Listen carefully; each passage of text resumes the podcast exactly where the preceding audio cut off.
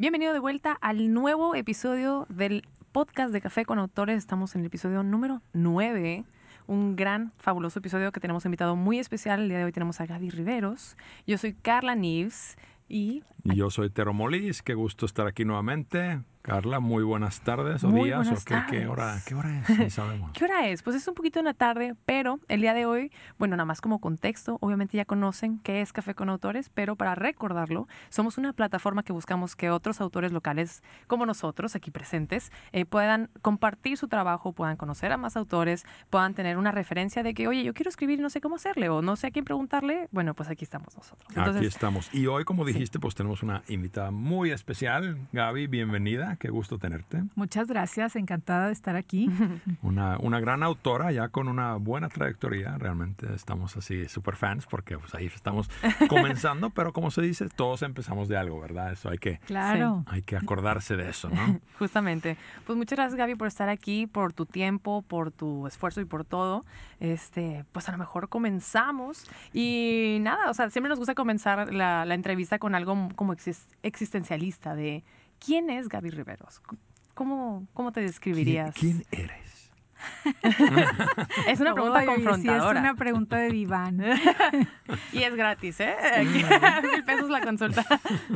y secreta, nadie nos oye además. No, no, no, esto es... Este, bueno, pues... Este, Gaby Riveros está hecha de varias cosas, ¿verdad? Pero la Gaby Riveros que aquí interesa está hecha de, de música, que fue con lo que primero que inicié cuando empecé a leer a los cinco años. este, en un, fue un verano y recuerdo que yo desde que nací, o sea, los, ya me parecía como esperar mucho tiempo a cumplir cinco años porque yo ya quería tocar el piano, porque mi familia, mis abuelas tocaban el piano y ahora que estamos con estos 40 grados de Monterrey y que no había aire acondicionado en aquel entonces, yo me acostaba abajo del piano de cola de mi, la casa de mis abuelos ahí en la colonia Leones y yo tenía dos años y tres años y cuatro y decía, ¿cuándo me van a dejar aprender a tocar el piano? Y coincidió que ese verano que aprendí las notas y empecé a estudiar piano, ese mismo verano dije, ah, pues si estos signos misteriosos se acomodan de manera horizontal y se combinan, para elaborar como muchos mundos, pues estas 27 letras funcionan igual. Y entonces jugando aprendí, o sea, antes de entrar a Prepri, a leer música y a leer letras, ¿no? Y entonces, ¿de qué se compone Gaby? Pues mucho han ido engarzadas la música y la literatura. Este, a partir de ahí tomé el piano y este, seguí estudiando, después ingresé a la Escuela Superior de Música y Danza y tuve una educación más formal, después fui profesora. Mucho de ese amor a la música está plasmado en mi novela Destierros. Este, y luego, bueno, la música no nada más es tema o no nada más está en los playlists que pongo en la novela o tal, sino que la música creo que se ha quedado también como una manera de estructurar los textos, de usar, o sea, hacer textos que haya muchas voces, que son como polifónicas, también incluso cómo, cómo construyes un acorde, ¿no? Como que es también como pensamos, como a veces en la simultaneidad. Mm. Este, también lo que la música hace sentir, que es así para mi punto de vista es como así como el, arte poético así por excelencia y las palabras no, las palabras son como imperfectas en ese sentido y siempre están detrás, siempre están tratando de contar algo que a lo mejor para cuando terminas de, contarlo eh, a diferencia de la música, en donde las cosas son en la simultaneidad, como es la realidad, ¿verdad? Vas manejando el auto y vas pensando en una cosa y vas metiendo cambios y vas chateando, bueno, malamente, bueno, hablando por teléfono, la policía de San Pedro. Sí, muy mal. Este, y vas recordando y a lo mejor vas masticando un chicle, no sé, puedes ir o puedes ir conversando.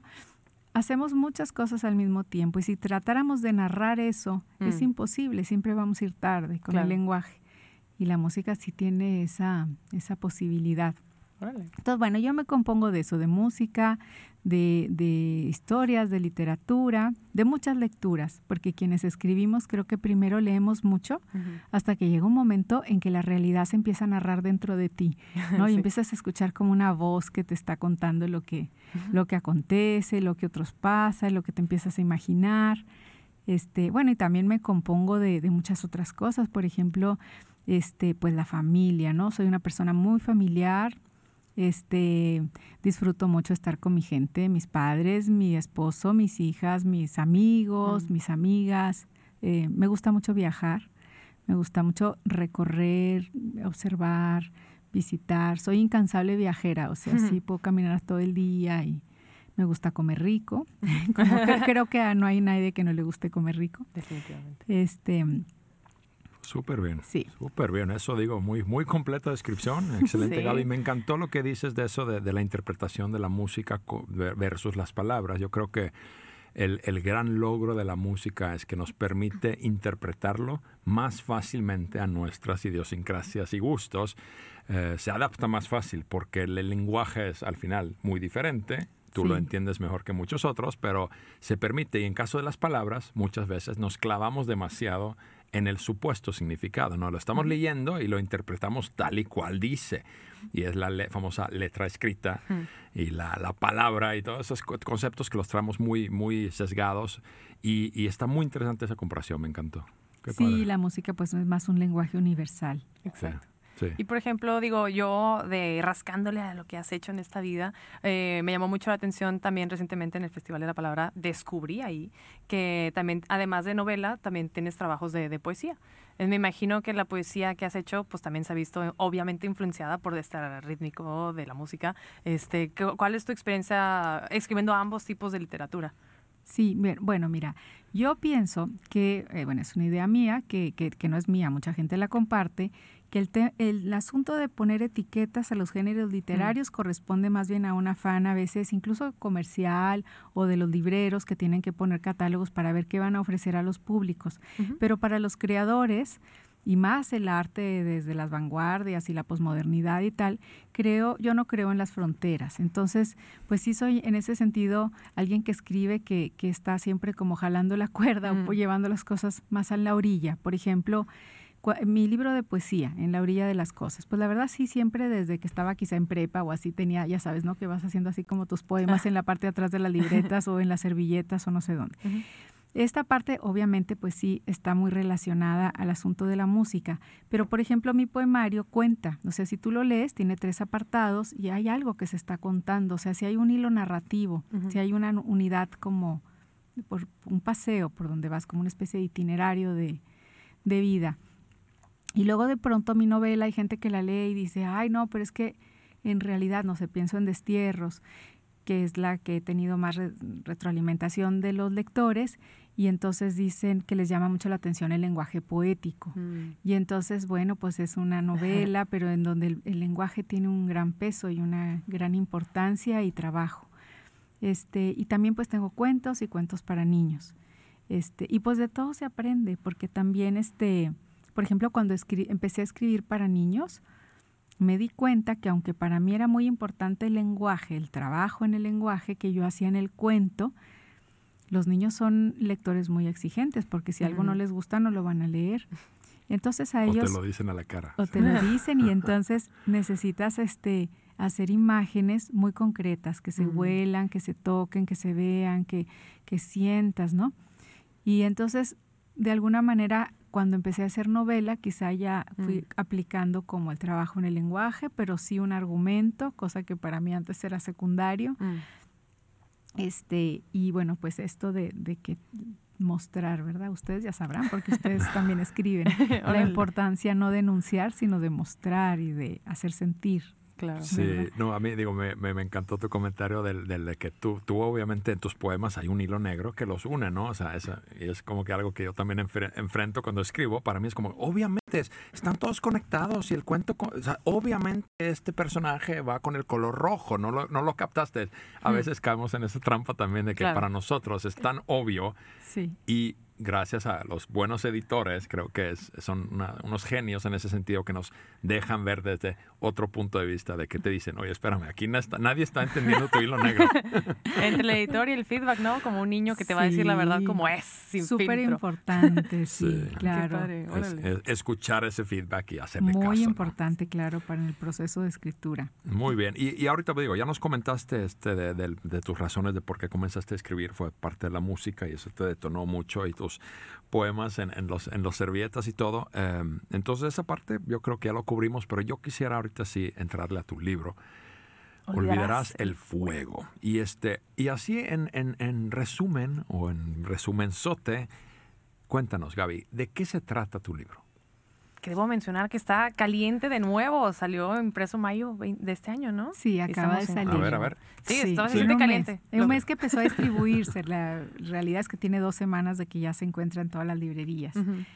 Bueno, mira, ¿te cuento cómo empezó o te cuento de qué se trata?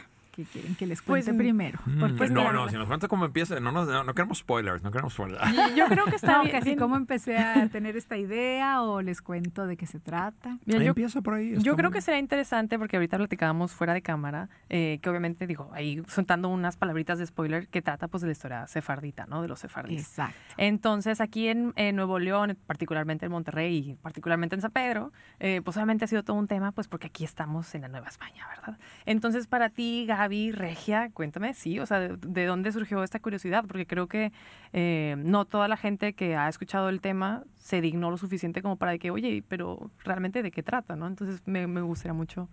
Pues sí, mira, aprovechando que estamos en un programa de radio en donde estamos aquí en la región, aquí en el municipio de San Pedro y en la región, pues de aquí, del noreste, ¿verdad? Voy a, 4.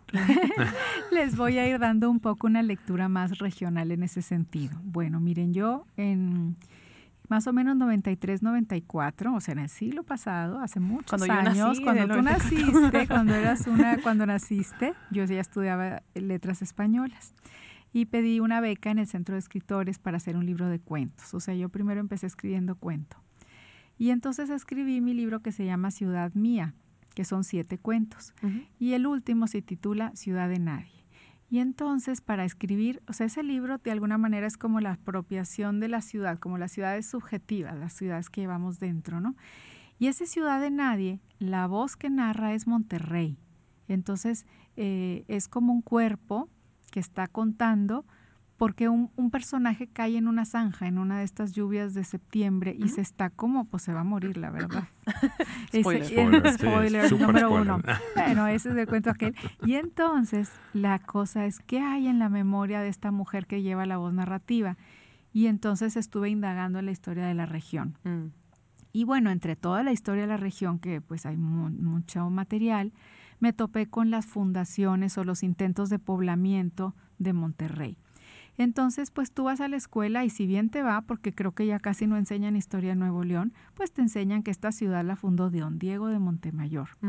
Este, y ahí te ponen el año y se celebra cada año en septiembre. La estampita de Diego Montemayor así. Exacto, eso, eso lo sabemos. Pero lo que yo no sabía hasta ese momento que investigué, pues era que detrás hubo otros intentos de asentamiento, Alberto del Canto, tal, y un, un intento este, legítimo eh, respaldado por don Felipe II, el rey, de don Luis de Carvajal y de la Cueva, que era el gobernador. Pero me sorprendió que todos ellos los apresó, los procesó la Inquisición en México, a él, a su familia y a todos los miembros de esta comunidad, que eran más o menos 120 miembros de una familia. Y yo así como, pero pues como que nadie sabíamos que la Inquisición tenía que ver con nuestro pasado de quienes hoy vivimos y estamos aquí este, luego, por otro lado, me conmovió mucho que en esa historia de este, de este señor que estuvo casado, pero su esposa nunca vino a Nueva España y no tuvo descendencia, su sobrino, que llevaba el mismo nombre, Luis de Carvajal, el mozo, que después hizo llamar Joseph Lumbroso, me conmovió mucho que este chavo era fue un erudito, eh, un, eh, joven eh, educado por los jesuitas en Medina del Campo, cuando tiene 14 años, cruzan el Atlántico y se viene, eran nueve hermanos, y se viene con sus padres, vienen a Nueva España. Bueno, el mayor ya estaba aquí, era un, era un sacerdote dominico, en las familias había de todo, porque era absoluto secreto el ser judío.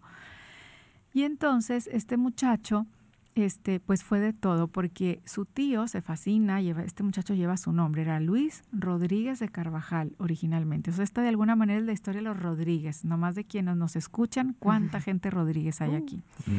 Pero luego, bueno, para ligarlo un poco más al tío gobernador, invierten y ahora será Luis de Carvajal el Mozo. Este muchacho que aprendió de todo, desde navegación, comercio, este, pues muchas cosas en relación a los poblamientos, a, a, los grupos humanos que estaban aquí, tema de leyes, bueno, de tantas cosas, porque iba a ser el heredero universal del tío, de un poder que iba incluso por encima del virrey. Era un poder espectacular lo que Felipe II le había otorgado al gobernador. Le otorgó unas capitulaciones. Estas capitulaciones es como, como unos contratos. Pero Felipe II, que era este monarca que decía que en sus dominios no se ponía el sol nunca, porque pues era dueño de Europa hasta las Filipinas, la Nueva España, a todos lados, este, en sus últimos 25 años solamente otorga dos capitulaciones y una se la da a don Luis de Carvajal y de la Cueva. Imagínense el poder, 200 leguas cuadradas, iban desde Tampico y el Pánuco hasta la Florida. O sea, es como todo el noreste de México y el sureste de Estados Unidos. Por supuesto que esto le puso los pelos de punta a los que estaban en la audiencia real en Ciudad de México porque había colindancias que ya estaban ocupadas por otros españoles y también algunos de la Nueva Vizcaya, que es acá la zona de Saltillo y era pues una región también muy, muy extensa. Ya ocupadas por la avaricia humana, ¿no? Exacto. Mm. Entonces, este, pues me, conmovió mucho saber que este muchacho lo quemaron a los 29 años en la hoguera y que entre todas esas cosas que él quería hacer, también era escritor. Y un escritor que era como poeta místico. Él llegó a ser este, el líder religioso de su comunidad judaizante o lo que se llama criptojudíos, que son estos judíos que seguían practicando su fe y sus costumbres, sus tradiciones escondidas, en secreto. Entonces yo dije, ay, yo tenía pues a lo mejor 20 años, 21 años y me conmovió mucho que este chavo un poquito mayor a mí lo Claro. quemaron en la hoguera por, por creer en y seguir y ser fiel a sus creencias, a su, a su derecho de ser libre de la elección, a, a creer en lo que él quisiera, a su expresión. Y este, y bueno, pues él aparece en aquel cuento que se titula Ciudad de Nadie. Y bueno, pasan los años y yo escribí pues cuentos para niños y una novela y un poemario y tal, pero cuando estaba terminando la novela Destierros, abrí el periódico y casualmente vi Mm. que aparecieron las memorias de él junto con otros libros miniatura que escribió, miniatura pues para que nadie los encontrara, Mm. este, aparecieron en una casa de subastas de Nueva York.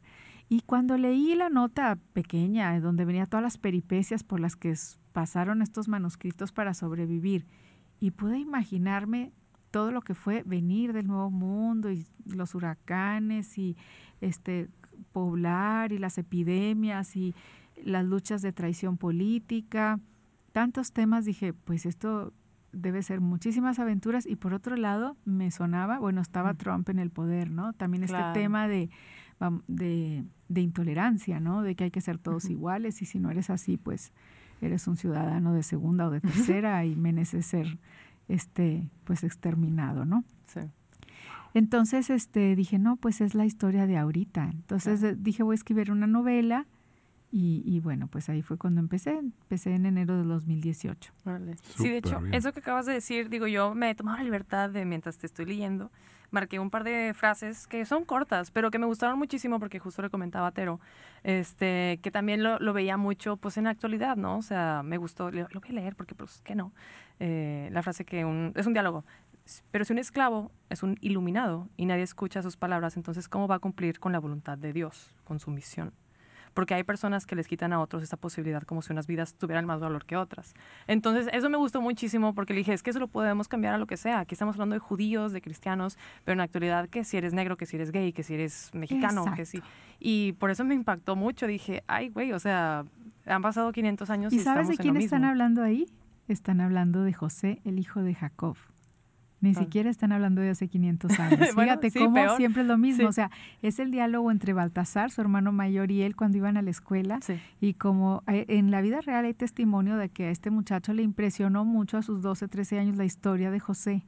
Y sin que, o sea, sin saberlo iba a ser la propia, ¿no? Este muchacho iluminado que se lo, lo destierran y nadie sabe que tiene esta misión y, y lo tienen en prisión, ¿no? Es la historia de José el Soñador para muchos que nos escuchan y que quizás sí lo conocen. Entonces, fíjate, esa historia milenaria que luego aparece hace 500 años y que es la de todos los días, claro, de nosotros también. Claro. Sí, ambas. Yo creo que ambas, ambas ustedes les voy a ma- mandar a hacer un t-shirt de mis favoritas frases que dice, para ustedes se los pongan y dice, yo soy la nieta de las brujas que no quemaste. Ah, las he visto en Ah. internet. Y, y sí, pues sí, está, básicamente. creo que muy bueno. No, no, y está, está muy fuerte eso. O sea, me encanta esa como que, o sea, la historia eh, tu curiosidad de investigar más y luego tener la capacidad y el coraje de traerlo a la mesa, realmente ponerlo en palabras, darle, digo, sí, tu twist de interpretación, de, de pues escritor, de, de alguien que imagina y alguien es capaz de crear y, está genial, está claro. Yo, estoy emocionadísimo leer el, libro apenas el miércoles en nuestro evento en Ojo de Agua. Lo voy a tener porque pues, esa es la tradición. Firmado por la autora. Firmado por la autora. Este, Pero qué padre, qué padre ese, me encantó el historia detrás. Sí, esa es la historia detrás. Y bueno, la novela es la historia del éxodo sefardí de España y Portugal, este, a través de la familia Carvajal y en particular de Luis de Carvajal el Mozo, alias Joseph Lumbroso y bueno, pues la historia de estos manuscritos y todo esto. Sí, la verdad que está bien padre para la gente que, porque pues es muy nuevo el libro, no ha tenido la oportunidad de ojearlo. Una, o sea, está muy nutritivo a nivel histórico porque me gusta que incluyes, este, pues ahora sí que de manera coloquial, screenshots o scans de textos antiguos que pues justamente son estas cartas o vestigios de todo lo que ha ocurrido. Entonces, por eso... Eh, digo, obviamente, como comentábamos fuera de cámara, pues termina siendo ficción histórica porque pues no es como que tenemos la oportunidad de preguntar a la persona, oye, ¿cómo te sentías? Pero está padre porque obviamente se siente un acompañamiento muy rico durante la lectura de que, ah, me acaban de decir esto y aquí está el papelito y entonces, eh, o sea, se siente padre también, digo, siendo una persona local que el tema sefardita no me era del todo desconocido, eh, pues siento que estoy aprendiendo más que en una clase de la escuela. claro, y eso es algo muy sabroso, o sea, la verdad es que mucha gente te pregunta que si la realidad y la ficción y tal, pues esta es una explicación creo que muy complicada porque en realidad yo creo que en lo que se dice ficción es donde realmente podemos acercarnos a la realidad y este y viceversa. Entonces, lo que parece una obra de arte es precisamente porque tiene una capacidad de sintetizar la realidad de tal manera que lo vivimos como algo real y es como nosotros podemos entender al otro, entendernos a nosotros mismos o no entendernos, hacernos más preguntas, ¿no? Eh, pues sí, la realidad normalmente es más curiosa que la ficción. Eh, Exacto, supera la ficción. Y, yo creo que eso digo en los libros justamente como el tuyo que son históricos basados en hechos reales, pero con una tienes una libertad de, pues, a lo mejor fluir un poquito de lo que piensa la gente y que, que, hubieran comentado. Creo que para mí, yo siempre, me, cuando leo novelas históricas o historia, pues simplemente pienso como un ser humano. O sea, ¿qué, hubiera sentido Julio César en esa mañana que hizo esto? Pues hubiera sentido probablemente lo que yo sentiría si me pongo en sus zapatos, imaginándolo. Y, esa es normalmente la, verdad, ¿no? Y es porque somos humanos. Exacto, somos iguales siempre. Somos iguales siempre. Yo digo, repetimos los errores y es, digo, lo vemos tristemente en el mundo de hoy, o sea, que hemos aprendido la historia, pues al parecer no mucho. Seguimos haciendo lo mismo una y otra vez. Entonces. Sí, y ahorita que decías de la ficción y eso, yo la verdad empecé a ahorita un poco de lo que decíamos tras, tras cámaras, como dices, tras bambalinas. este, yo empecé a trabajar porque me fascinó esta figura de Joseph Lumbroso y que hubiera aparecido y este guiño con el presente que ya les conté. Pero sí sucedió que después de casi un año de trabajo se puso esta moda de, oigan, pues pues hay que hacer el trámite para el tema de la nacionalidad de española o portuguesa.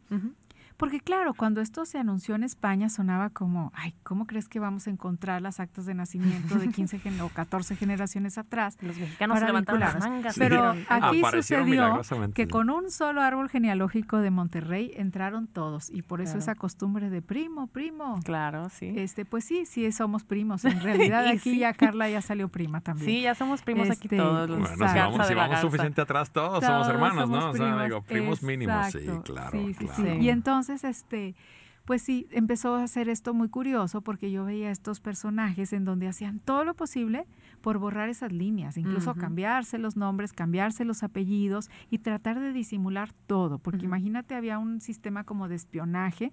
Claro.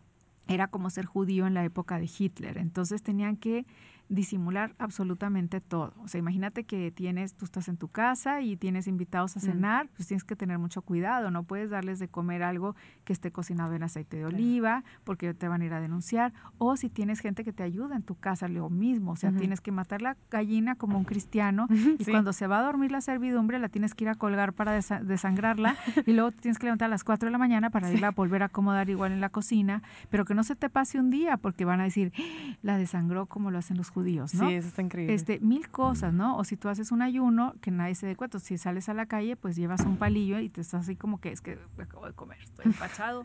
y, y, y, pero en realidad no comiste nada, ¿no? Y, y muchas cosas porque pues ellos lo vivían en la cotidianidad y tenían que estar. Y luego acá veías 2017, 2018, 2019, todo el mundo tratando de volver a encontrar y estas líneas que de pronto aparecían así como con una este, claridad asombrosa, ¿no? Y, tuc, tuc, tuc, tuc, tuc, paz, y Ajá. todos íbamos a dar a estos. Claro, no es una historia regional. Aquí la puedo decir porque fue muy fácil como 20 mil regiomontanos dieron y los que no es porque no le han buscado. Si tie- ah, Sí. Cualquier persona que tenga un matrimonio de abuelos que sea originario de, de la región, de Sabinas, Todos dan. de cualquier municipio, Sí. todos dan, porque estuvo la zona aislada más de tres siglos. Pero en realidad, ahorita que lo decías, fue una diáspora, fue un éxodo. Este, en- a, a partir del edicto de los reyes católicos, la mitad se quedaron y se convirtieron. La otra mitad, muchos se dispersaron al Imperio Otomano, pero muchos fueron a Inglaterra, Francia, Italia, Holanda, los Países Bajos este, todo, todo esto que ahora es famoso, de que ay, los diamantes de Holanda, porque son los sefardíes españoles, Sí, sí. que era lo que hacían en España y entonces se suben y se van en barco y desembarcan en Holanda, que y, y luego de ahí hacen la nueva, o sea, son Ámsterdam, y luego la nueva Ámsterdam es, es Nueva York y es una Sí. capital financiera, o sea, ahí va el espíritu y se olvida quizá la religión o se olvida las nombres o las, no sé, ciertas cosas, pero hay otras que siguen en la educación, en qué comemos, en cómo trabajamos, en Sí. que hay muchas cosas que permanecen, ¿no? Se olvidaron Los seguro de algo- hasta familiares. algunos niños, pero los diamantes sí se los llevaron. Eso Eso sí, eso sí. Mira, está buenísimo y, y sí, realmente les recordamos, vengan este miércoles este, a escuchar a Gaby en persona, a preguntarle preguntas que quieran hacer, súper interesante el tema. Y yo te quería preguntar algo de, aparte obviamente de no de- desangrar la- los pollitos este, a la vista del día, pero este, eh, si pudieras dar o deberías dar un solo tip a, a los autores o a gente que sueña con escribir, quiere escribir, ¿cuál tip le darías si tuvieras que dar solo uno? Mm. Está complicado. Pues Bueno, puedes dar dos. si Puedo dar insistes. dos. Ah, dar Una, el- bueno, uno sería que, lea, que lean mucho, porque Claro. hay gente que quiere escribir y no lee. Este, hay que lean mucho, y que observen, ¿verdad? O sea, estar como con esta sensibilidad alerta, ¿verdad? En que en todos lados hay historias o palabras que quieren ser dichas. Este, pero otro tip importantísimo, si ellos lo quieren hacer, es que ellos se lo crean y Mm. que ellos empiecen a hacer una dediquen su tiempo y su concentración con mucha disciplina todos los días a trabajar en eso durante tienes que tener, o sea, decir, bueno, mi meta va a ser a tantos años. Ahora vivimos en una generación como de inmediatez, que todo le picas en un botón y ya está. No, no, estas son metas como alguien que quiere ir a las Olimpiadas, o sea, no, Sí. no puedes decir que esto va a estar listo en dos años. Entonces tienes, eh, entonces eso, ¿por qué? Porque todo nos distrae, porque todo el tiempo estamos llenos de chats y llenos de correos, y lleno- entonces perdemos como esta capacidad contemplativa de concentración. Y para escribir necesitas concentración. Y eso va muy alineado con lo que dices de, de leer y ver, porque leer no es solo leer palabras, es leer los comportamientos humanos y leer el mundo a tu alrededor. Y Y si pensar. estás y si estás metido en tu celular todo el día, no levantas ni siquiera, no ves, no, no lees nada, no, no ves nada. Y es, eh, viendo el celular todo el día, alguien más está conduciendo tu pensamiento por un montón de cosas dispersas. Claro. Y se va el yo, ¿no? Las- Sí, qué importante. O sea, me parece bien interesante que digas eso porque justamente hablaba hace poquito con una persona sobre el grosor de los libros, ¿no? De que pues, este libro está particularmente chonchito, tiene 600 pasaditas páginas. Y yo lo hablaba Pero letra grande, no se asusten, no se asusten. este, de que, bueno, a- a- pero es como bien subjetivo el tamaño de los libros, ¿no? Porque si lo lees nada más como que a ojo rápido y no captas nada, pues da igual. O sea, puedes tener un libro de 100 páginas o de 200, pero si no lees un párrafo y dices, ala, o sea, ¿qué pudo haber dicho con esto? Ya sea de filosofía, de historia, de lo que tú quieras. O sea, que realmente esa lectura comprensiva es lo que realmente al final te nutre. Entonces, eh, qué, qué padre que tengamos ese recordatorio de dejar el celular, leer un poquito más y leer sin prisa. Creo que también. Exacto. Sí, sí, Cada sí. quien a su ritmo, esa es la maravilla. Ujú. Yo recuerdo alguna vez en donde decían, por ejemplo, si tú ves la televisión o estás en tu celular o lo que tú quieras, ¿quién es el sujeto? Pues la televisión, el celular. Ujú. ¿Y quién es el objeto? Nosotros. Sí. La lectura es de las pocas actividades que te permiten tú ser el sujeto, porque cada quien lee a una velocidad distinta, cada quien, si tú, no sé, eh, si en la historia hay un perro y una abuelita, tú lo vas a imaginar de una manera, yo lo voy a imaginar de otra, Tero lo va a imaginar de otra. En cambio, ya vi la película, todas las abuelas y los perros son iguales, Claro. ¿no? Entonces, pues, pues hay, al- y aparte al ritmo que va, sí, ¿no? Y de otra manera, pues hasta la velocidad importa, ¿no? es Sí, yo, yo siempre digo eso, me encanta que lo menciones Gaby, porque yo siempre digo que los libros me permiten a mí imaginar todo y si veo una película, un- una serie de televisión, alguien más lo imaginó y simplemente me está pasando su interpretación. Por eso nunca Es- estamos de acuerdo con las adaptaciones. Siempre de que no, pero Harry Potter tenía los ojos verdes. No, no, no los tenía, eran azules. Ah, Sí, ¿verdad? no. No, Este, súper padre. Pues qué padre. O sea, digo, yo la verdad, yo podría extenderme y platicar muchísimo, pero no queremos spoilearles la conversación que vamos a tener en Ojo de Agua este miércoles, el junio 15, a las Ojo. siete y media de la noche. Los esperamos con Gaby Riveros, con Juan Carlos Guerra, con Sandra y Eugenia Posas, y obviamente aquí, pues, y yo, ¿verdad? Este, pues, obviamente para que vengan a conocer a Gaby, le pregunten todo lo que le quieran preguntar. Le pidan que les firme los libros que tengan de ella, porque seguramente tienen varios. Este, y nada, Gaby, la verdad, yo estoy súper agradecida con este tiempo, este espacio. y, mi- y- y mientras, ¿dónde te pueden encontrar? ¿En ¿Cuáles redes sociales? En redes sociales, Gaby Riveros E. Ahí estoy en Twitter, Instagram, en Facebook, Gabriela Riveros o Gabriela Riveros Elizondo. Este, y bueno, también tengo canal de YouTube, Gabriela Riveros. Sí, así que Y TikTok pronto. Haciendo bailes. Y hoy, Gaby, vamos a sí, los- el Club de los Cincuentones haciendo bailes. Este, Oye, buenísimo. espérame, cuarentones. Todavía. cuarentones tarde. Bueno, bueno, mientras lo montamos nos vamos a estar un buen rato. Está bien, que- hay tiempo para ensayar. Oigan, buenísimo. Muchas gracias, Gaby. Y sí, los invitamos a seguirnos en las redes sociales. Por favor, en Instagram, Facebook, estamos en Café con autores. Café con- como Así es Café nuestro, con Autores. Nuestro canal en todos lados, en Spotify, en YouTube, en todos lados nos puedes encontrar. También en nuestras redes personales. Yo soy Carla NVZ y Cocotero Yo sin soy Coco. cocotero sin coco. Un juego de palabras. Ah. Este, Pero bien, oye, Gaby, qué gusto platicar contigo. Seguimos la conversión este miércoles, el 15 de junio, a las 7 y media, en Ojo de Agua. Y a todos, pues muchas gracias por escucharnos. muchas gracias. eh, Los esperamos este miércoles. Gracias, Carla y Tero. No, Por ahí nos vemos el miércoles. No, hombre, muchas gracias, Gaby. Chao.